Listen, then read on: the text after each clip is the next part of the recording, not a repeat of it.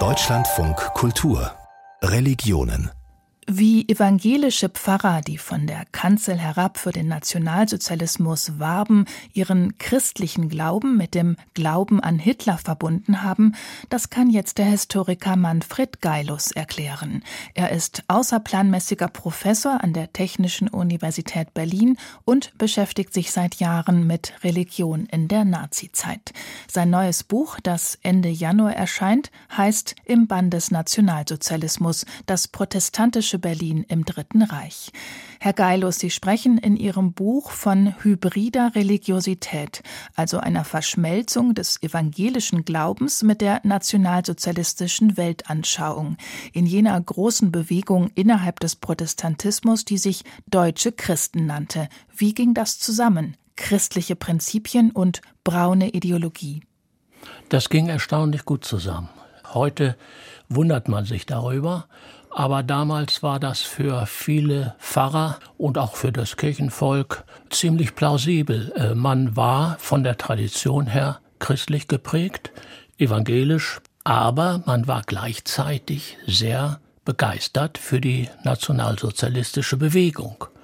Das wurde im Kopf sozusagen zusammengefügt zu einer völkischen Theologie. Man war oder blieb christlich, man war aber gleichzeitig begeistert von Hitler, von der Dynamik, von der Kraft der Hitlerbewegung, der NSDAP und man versprach sich von einer Machtübernahme der NSDAP auch einen Aufschwung des Glaubens, einen Aufschwung für Kirche und Christentum.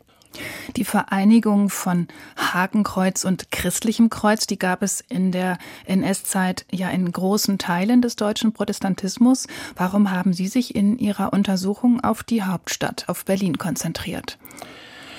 Berlin gibt für das Thema sehr viel her. Es war eine Millionenstadt 1933 an die vier Millionen, davon drei Millionen äh, Protestanten. Und die Konflikte konzentrierten sich hier in der Hauptstadt. Es gab hier also schon früh eine starke Massenbewegung der deutschen Christen, die praktisch 1933 von unten her die Kirche eroberte. Und zeitverzögert bildete sich dann eine kirchliche Opposition, die bekennende Kirche. Nirgendwo anders wurden die Auseinandersetzungen so verbissen, so heftig geführt wie in Berlin. Und man kann hier wie im Brennglas die Konflikte in der Kirche und die Konflikte mit dem NS-Regime studieren. Ich bin in Ihrem Buch hängen geblieben an einem Begriff kirchliche Selbstnazifizierung. Das heißt, die evangelische Kirche wurde nicht von oben nazifiziert, vom NS-Staat, sondern von ihren Mitgliedern, von ihren Pfarrern. Ja, so sieht es aus. Eine maßgebliche Rolle spielen evangelische Pfarrer. Eben schon vor 33, sagen wir mal im Zeitraum 1930 bis 33, orientieren sich immer mehr Pfarrer von der Deutsch-Nationalen Volkspartei auf die NSDAP um und schließen sich der NSDAP an. Es gibt da Bekenntnisse von einigen Berliner Pfarrern. Das sind glühende Bekenntnisse zum Nationalsozialismus als evangelische Christen. Und das hatte Ausstrahlung.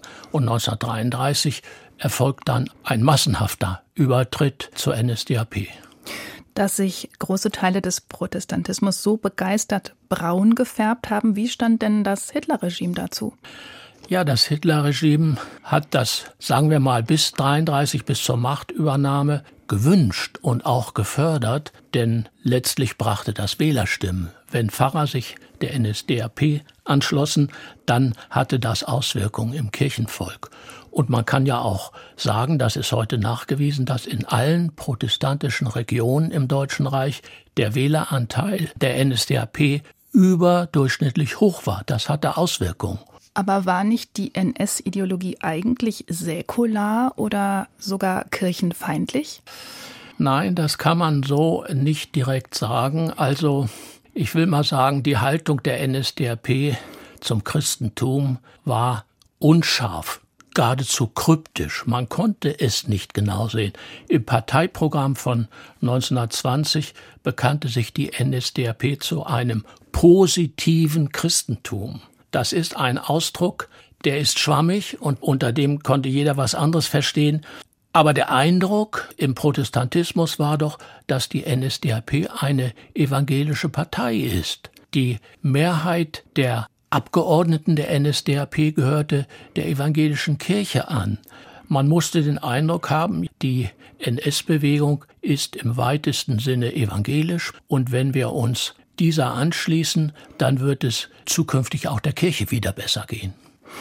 Es gab, das habe ich Ihrem Buch entnommen, zwischen 1933 und 1945 in Berlin etwa 20 bis 30.000 Protestanten mit jüdischen Wurzeln. Wie ging die Kirche mit ihnen um? Ja, ein ganz heikles, ein ganz äh, schwieriges Thema. Der Umgang war unterschiedlich. Wo deutsche Christen in den Gemeinden dominierten, wurden sie an den Rand gedrängt. Es gab ja auch einige Pfarrer, die dann als nicht-arisch angesehen wurden, die wurden mehr oder weniger schroff aus der Gemeinde herausgemobbt und äh, im einfachen Kirchenvolk wurden nicht-arische Christen ja mehr oder weniger an den Rand gedrängt. Mit einigen Ausnahmen, also dort, wo die bekennende Kirche stark war, Musterbeispiel Dahlem, gab es deutlich Solidarität. Aber letztlich vor der Deportation konnten die nicht-arischen Christen aus der Kirche heraus nicht geschützt werden. Sie haben einer Protestantin ein eigenes Kapitel gewidmet, die der bekennenden Kirche nahestand, Elisabeth Schmitz, die das Schicksal der verfolgten Juden wirklich konsequent angeprangert hat, aber weniger bekannt ist als etwa die mutigen Pastoren Martin Niemöller und ja. Dietrich Bonhoeffer. Wer war Elisabeth Schmitz? Ja, eine großartige Frau im Dritten Reich. Ich nenne sie eine protestierende Protestantin, weil sie wirklich protestierte gegen die Vorgänge.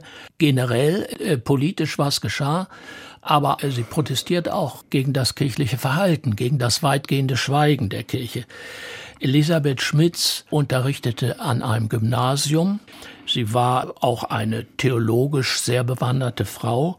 Sie leistete persönlich Hilfe und Solidarität für verfolgte nicht-arische Christen. Sie schrieb 1935 anonym eine Denkschrift zur Lage der deutschen Nicht-Arier. Es gibt keine andere Schrift, die ich kenne, die so deutlich die Probleme angesprochen hat, die das NS-Regime anprangerte und die auch die Kirche zu Taten aufrief, wie diese Denkschrift. Die bekennende Kirche als Institution hatte nicht den Mut, diese Denkschrift aufzugreifen und entsprechend zu handeln.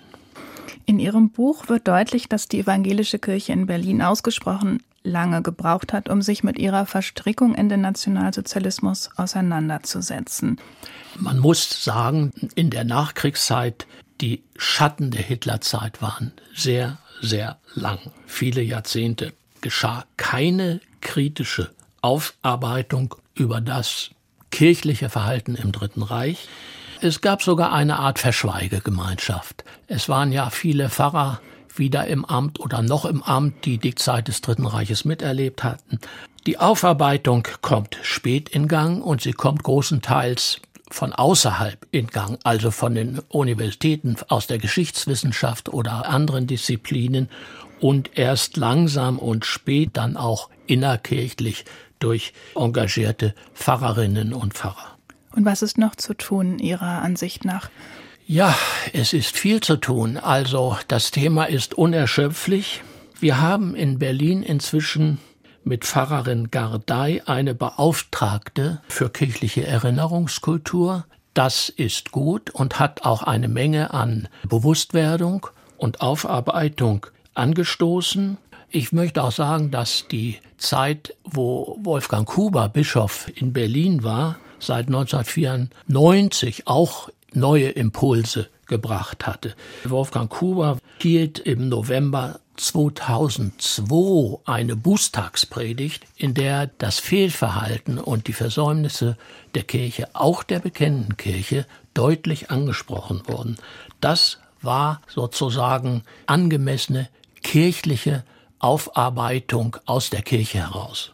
Vielen Dank, Manfred Geilus, Historiker und außerplanmäßiger Professor an der Technischen Universität Berlin. Wir haben über sein neues Buch gesprochen. Es erscheint Ende Januar im Herder Verlag und heißt Im Bann des Nationalsozialismus das protestantische Berlin im Dritten Reich. Es hat 320 Seiten und kostet 30 Euro.